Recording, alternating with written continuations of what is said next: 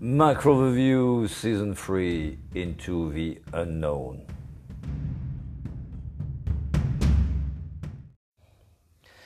Markets in uh, three words this morning clarity in confusion.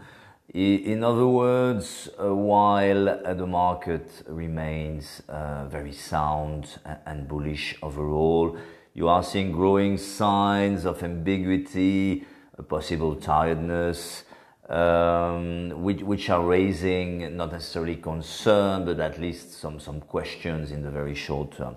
And, and this ambiguity uh, can be seen on at least three counts. Um, on first of all, if you look at risk assets, they are still very strong, of course. Uh, you are seeing oil above 43 this morning. You are seeing copper at 320. You are seeing Asian markets uh, overall still in the green this morning. But at the same time, um, concomitantly, uh, safe havens have been remaining fairly strong recently. Uh, and I'm thinking about bonds, of course, uh, Swiss franc, uh, Japanese yen, and even to some extent precious metals, which is raising some questions. Second question, uh, if you look at the sanitary picture, uh, things uh, have been certainly improving tremendously with the prospects of vaccines and other therapeutic improvements. Uh, however, uh, the number of cases is still reaching a new record in the US and also interestingly in Japan this morning. So quite ambiguous, you know, good prospects in the distance, but, but, but still fairly feeble in the short term. And finally, and possibly even more important, um, we have been very confident on macro, which, which has been tremendous recently uh, and still is to a large extent, but you are seeing some, some weakness here or there, possibly in some leading indicators.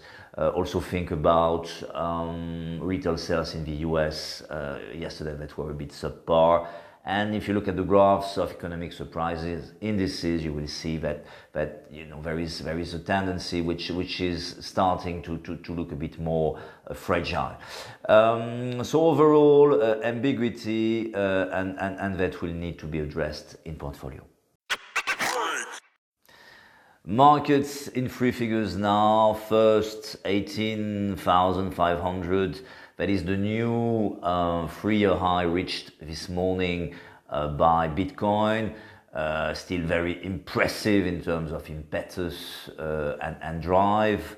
Uh, we reckon 20,000 is likely to be tested in the foreseeable future. However, and importantly, note uh, that ever since the top this morning, Bitcoin has been down 1,250 points in less than an hour so 17 to 50. Uh, so signs of froth are appearing, are appearing here, and we, we recommend um, a bit more cautiousness, even though in the distance it looks constructive. And remember that after all, Bitcoin is still up 150% year to date. So temptation to take some profits is certainly growing here in a short-term view. Um, second figure 653, uh, that is the Chinese yuan. Uh, another um, high uh, this year. Uh, obviously, we, we still have a target at 640. We, we are very constructive on that one. But then again, it was at 675, uh, uh, you know, less than a month ago. so probably, um, you know, it, it's, it's starting to look a bit overextended. So, so ambiguous, then again, not necessarily time to, to sell it, um, but at least grow a bit more cautious. Uh, third uh, figure 0.85. This is in percentage where the US 10-year note is trading. Uh, our view is that in the distance we will break the one uh, percent barrier and, and go possibly to 125, but that is in the distance. Clearly, there, is a, there has been a failure to, to, to, to from US 10-year yield to break the key 0.95 uh, area uh, over the last week or so. So it looks it looks uh, like it may you know remain weak in terms of yield in the in, in the very short term. But that is a key aggregate shows that the market remains fairly cautious after all. So so so bear it in mind in, in, in your portfolios. Markets in one idea, uh, finally. Uh, this idea is banks, European banks. Actually, uh, this has been our favorite sector uh, in Europe uh, over uh, ever since May 10th. It has done extremely well ever since, even though it was complicated at times.